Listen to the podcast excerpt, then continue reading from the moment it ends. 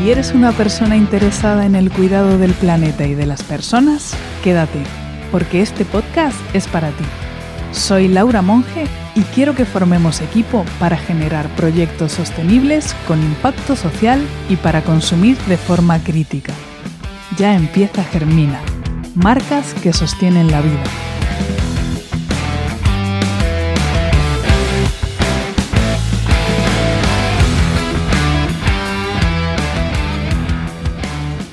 Buenos días, tardes, noches desde el lugar del mundo donde estés escuchando este podcast. Bueno, episodio número 10.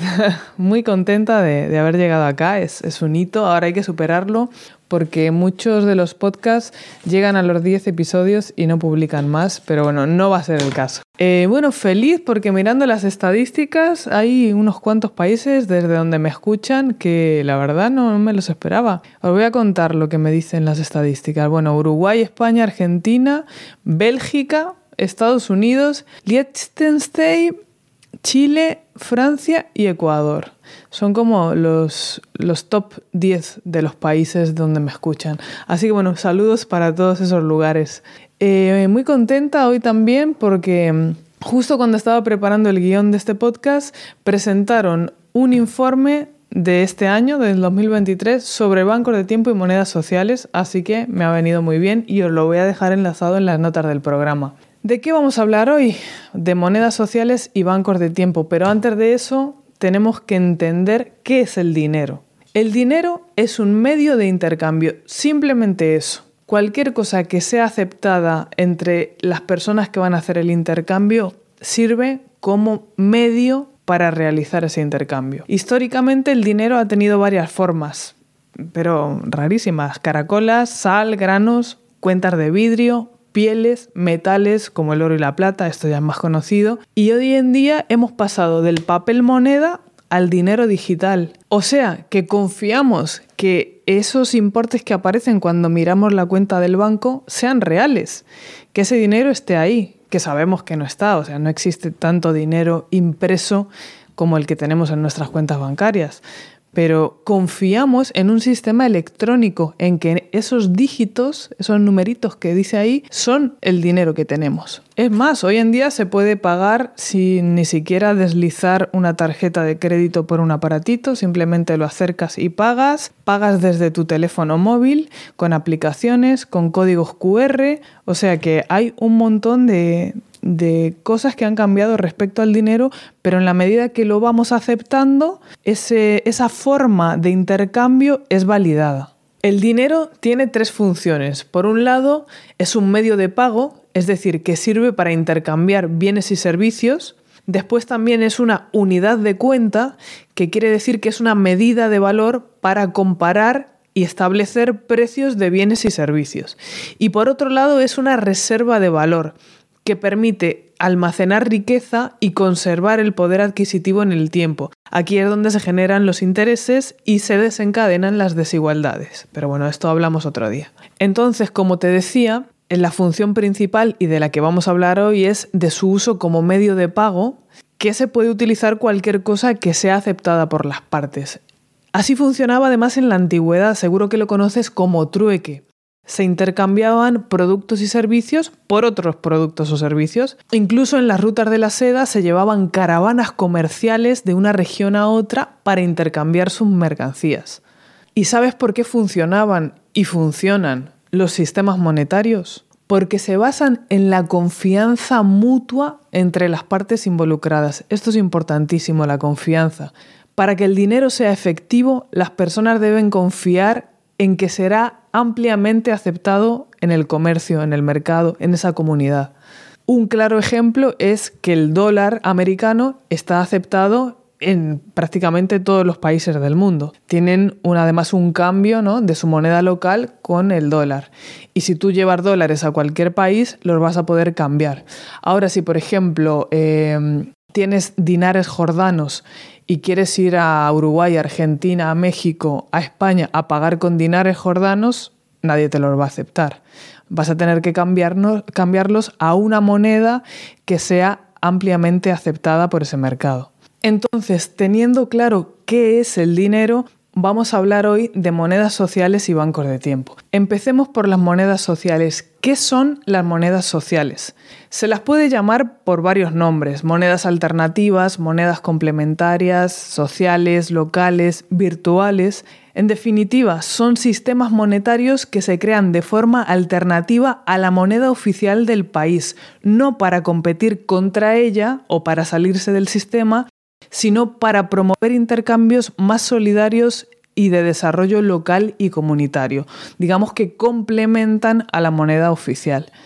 Existen monedas sociales desde 1934, como el Banco WIR de Suiza, que es un ejemplo longevo, y hay otras que han ido desapareciendo al poco tiempo de crearse.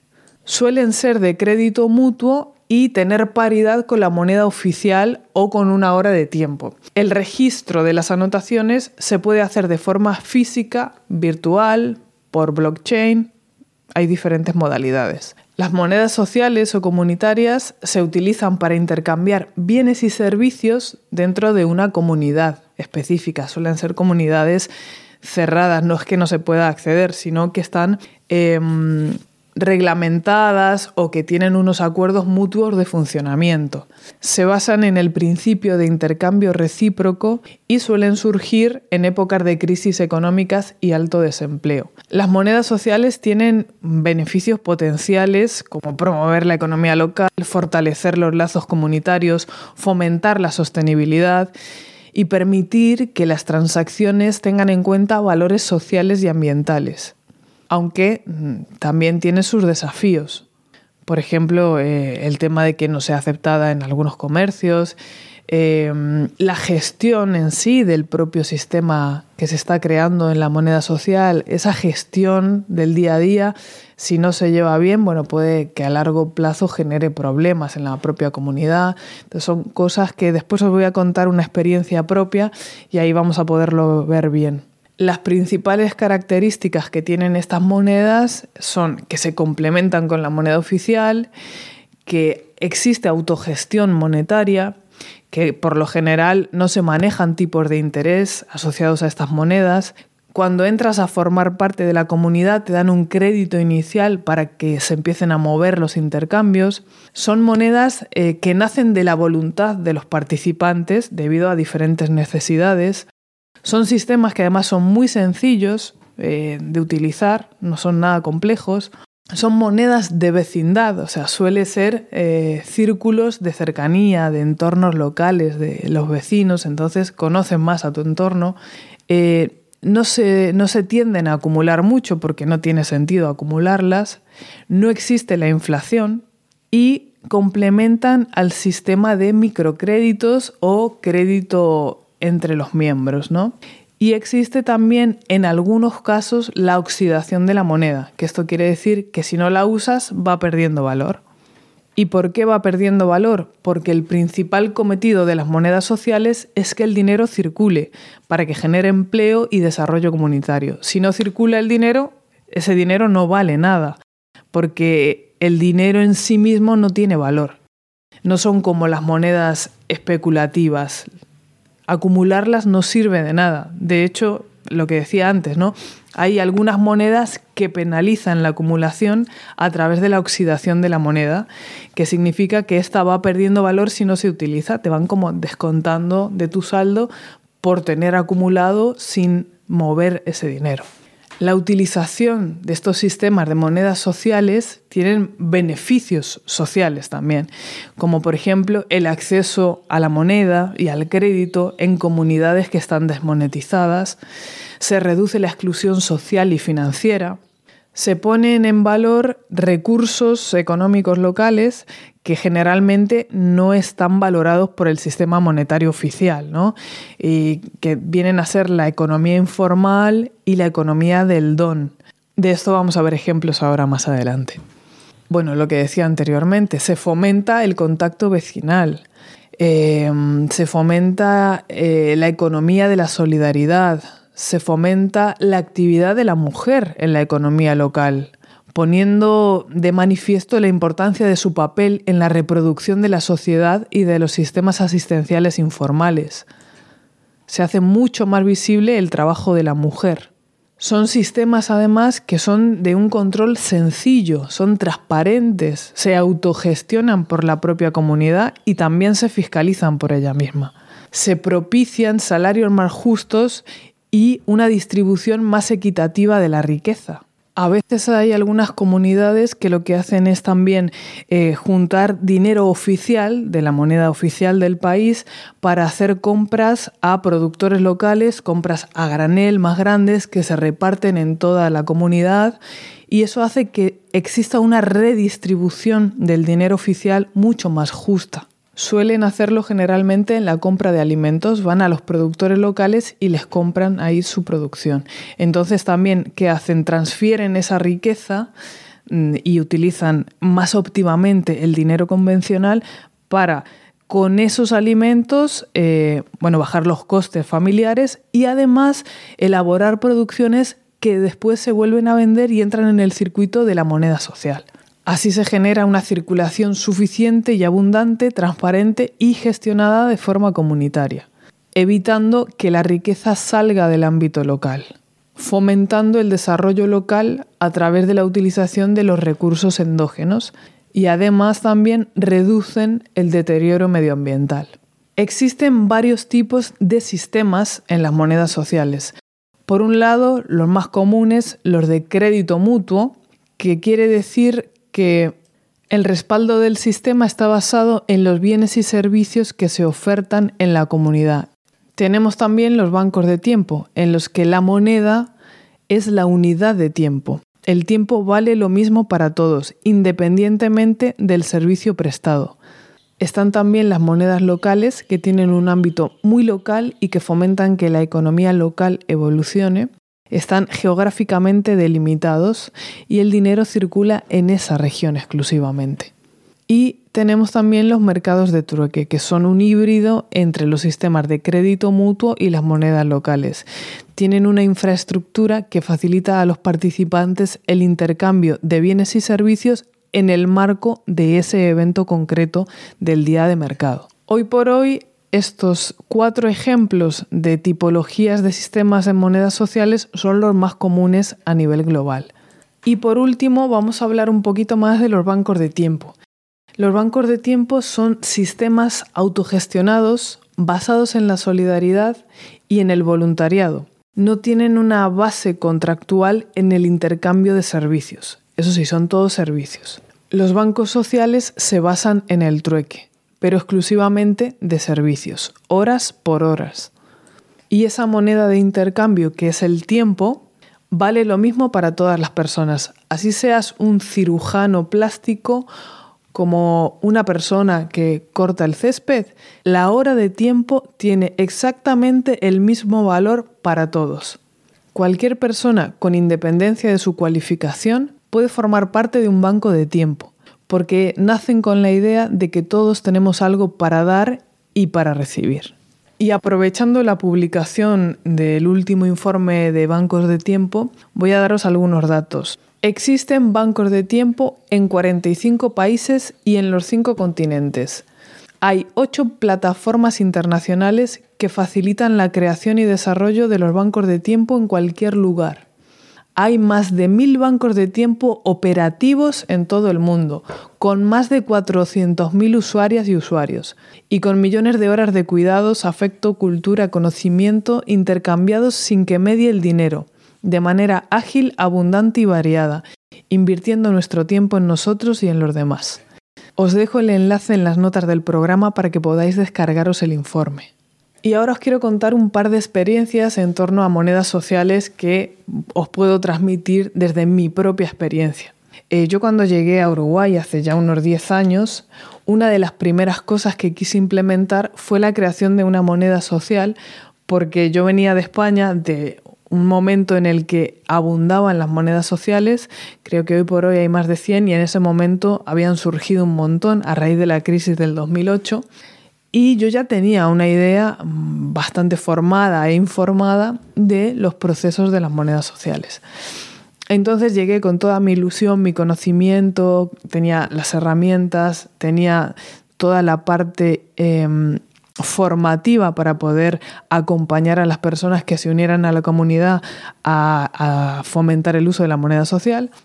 Y eh, empecé, hubo gente que le gustó mucho la idea, recuerdo que habíamos abierto un grupo de Facebook y se armaron algunos debates, sobre todo con el tema, por ejemplo, del valor hora, porque estábamos como bajando a tierra muchos conceptos en cuanto a cómo establecer un precio justo por los servicios que se brindaban, Recuerdo en este debate algo que a mí me molestaba mucho y era que había gente que eh, no podía considerar que costara lo mismo la hora de alguien que no estaba formado en comparación con la hora de una persona que se había formado universitariamente, tenía posgrados, que sé yo, tenía una formación mucho más amplia. Entonces tratábamos de hacerle entender, eh, tanto yo como las personas que sí habían entendido el concepto de lo que era una moneda social, de eh, establecer unos precios justos y solidarios. Y bueno, en todo ese debate nos estancamos. Había gente que, si bien le gustaba mucho la idea y esos conceptos que planteábamos, era todo muy nuevo y no lograba terminar de cerrar el concepto. Eh, había gente que tenía un poco de miedo porque hay mucha estafa piramidal también. Eh, a pesar de que nunca se habló de tener que poner dinero para iniciar nada, ¿no? Y, y bueno, fue un proceso un poco largo, que se terminó diluyendo. Y años después, analizando el porqué de esa situación, claro, esto era eh, tratar de generar algo de forma virtual. Con, sí, tenía algunos conocidos que nos habíamos visto en persona, pero a la mayoría de la gente que integraban ese grupo no nos conocíamos en persona, no existía la confianza que es tan fundamental para estos sistemas. Si se hubieran generado instancias presenciales donde conocernos más, debatir más, em, empezar a articular la comunidad de, de forma más vivencial, hubiera sido otra historia. Pero bueno, en ese momento no se dio y eso fue también un gran aprendizaje. Años después, reflotó esta idea de volver a arrancar con la moneda social a través de la Red de Economía Solidaria de Montevideo. De hecho, iniciamos unos talleres. Ahí era más fácil porque, claro, en la red de Montevideo eh, ya se conocían, eran personas que venían trabajando desde hacía años, tenían ya, eh, bueno, su propio mercado y era articular la llegada de la moneda social para el propio colectivo, que también tuvo sus complejidades, pero era más que todo una cuestión formativa. De hecho, iniciamos unos talleres donde se explicó el concepto de moneda social, se resolvieron dudas e iniciamos el proceso de registro de usuarias y usuarios en la plataforma CES, donde se generó, digamos, la la plataforma de gestión de la moneda social. Conseguimos registrar a varios usuarios, se hicieron dos o tres talleres para enseñarles a utilizar la plataforma, a resolver dudas.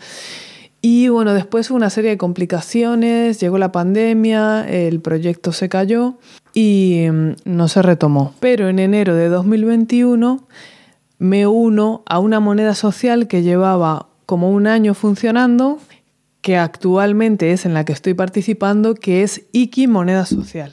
Y fue a través de una amiga, Daniela, saludos desde aquí Daniela, que ella había estado participando del primer proyecto de moneda social Tatú, que es con la que yo quise iniciar eh, la creación de una moneda social cuando llegué a Uruguay, y ella fue la que me pasó el dato para poder unirme a esta otra comunidad y os quiero contar un poquito la experiencia de cómo es participar en Iki Moneda Social. Una de las primeras cosas que hay que hacer cuando uno quiere unirse a esta comunidad es aceptar un acuerdo, que es el acuerdo de cómo se funciona dentro de la comunidad, donde además te explican muy bien cuáles son los valores de la comunidad. Y en Iki, Iki viene del concepto Ikigai, que es un concepto japonés, lo que se valora son los dones que cada uno tiene. Más allá de la formación o de la experiencia laboral que tú puedas tener, lo que Nikki valora es lo que te sale de, de tu ser, el don que tú tengas. Y, por ejemplo, no sé, estudiaste arquitectura y terminaste trabajando en cualquier cosa que no tiene nada que ver con la arquitectura. Pero además de todo eso, no sé, se te da súper bien dibujar y te encanta hacer cuadros, en Ikis puedes desarrollar ese don y hay mercado para eso. Bueno, una vez que defines qué es lo que vas a ofrecer a la comunidad, te registras en la plataforma y accedes con un crédito que te da la comunidad de una cantidad determinada de X para que tú puedas empezar a consumir mientras logras las primeras ventas de tus productos o servicios. Todas estas transacciones quedan registradas en la plataforma digital donde digamos está instalada la base de datos de los productos y servicios que se ofertan junto con los estados de cuenta y cada transacción también tiene dos vías, como la contabilidad, el gasto que tú generas y el ingreso de la otra persona. Entonces siempre hay un balance. En realidad el uso en sí mismo de la plataforma es súper sencillo e intuitivo. Si estás acostumbrado a usar las redes sociales, a escribir correos electrónicos, etc., el uso de las plataformas, de las monedas sociales, son súper fáciles. La complejidad a veces está en cuando compras un producto, si la otra persona no vive en tu barrio, eh, el tema de la logística. Pero eso en Iki también está solucionado a través de un sistema de entregas que generamos dentro de la propia comunidad a través de una de las usuarias que facilitó la idea y se le dio forma y hoy por hoy es el sistema que utilizamos para poder enviar y recibir productos. Se han hecho también algunas ferias para dar a conocer la moneda social y para realizar intercambios físicos dentro de la comunidad, fomentando también la confianza y encuentros privados también, ¿no? Para seguir construyéndonos como comunidad. Dentro de Iki pasé a formar parte del equipo, que es como llamamos a las personas que organizan un poco lo que es la gestión de la comunidad. Y hoy por hoy estamos transformando el sistema de gestión. Estamos virando hacia un sistema sociocrático. Es decir, que estamos pasando de un sistema vertical donde hay un equipo que gestiona toda la comunidad hacia un sistema más horizontal donde la toma de decisiones sea más compartida por todas las personas que forman parte de la comunidad. Ahora mismo estamos inmersas en ese proceso de transformación y bueno, si queréis y os interesa todo esto, puedo ir contando cómo se está dando todo, cómo nos formamos, cuáles son los puntos más importantes a tener en cuenta y qué tal va siendo esa adaptación al nuevo sistema. Bueno, y comentaros que además de formar parte del equipo, también ofrezco ahí mis servicios de consultoría, donde ayudo a emprendedores y profesionales a crear marcas responsables, marcas que ponen la vida de las personas y del planeta en el centro, que cuidan cada etapa de la cadena de valor, que todo esto tiene que ser económicamente sostenible para esas personas. Entonces les ayudo a definir su propuesta de valor, dar estructura a su negocio, construir su canasta de servicios, hacer marketing honesto, les ayuda a diferenciarse, a monetizar sus servicios y a gestionar con inteligencia sus finanzas. Y también tengo la posibilidad de ofrecer otras cosas. Puede ser desde cualquier otra cosa que yo sepa elaborar. De hecho, tengo unos collares de trapillo que, publico cada tanto, cada vez que hago. O si quiero hacer unos panes. O a veces eh, si junto envases que se puedan reciclar para gente que, por ejemplo, elabora cosmética, se, los puedo pasar. Eh, algunos artículos de segunda mano, aunque no es la fuente principal de intercambio, las cosas de segunda mano. Pero bueno, caben todas esas posibilidades. Te invito a que investigues en tu zona porque estoy segura de que debe haber alguna iniciativa o de bancos de tiempo o de monedas sociales y estoy segura de que si integras alguna de esas comunidades te va a cambiar tu realidad. Así que si lo haces te invito a que vuelvas al episodio número 10 del podcast, el de monedas sociales y bancos de tiempo, vayas abajo de la descripción donde dice enviar mensaje a Laura y me cuentes tu experiencia. Y hasta aquí el programa de hoy. Muchísimas gracias por escucharme, por apoyar este podcast con tus valoraciones en tu reproductor preferido, por compartirlo, recomendar mis servicios y seguir construyendo intercambios de valor por valor. Recuerda, que tu marca impacte sin dejar huella. Pon la vida en el centro. Nos escuchamos en el próximo episodio. ¡Feliz semana!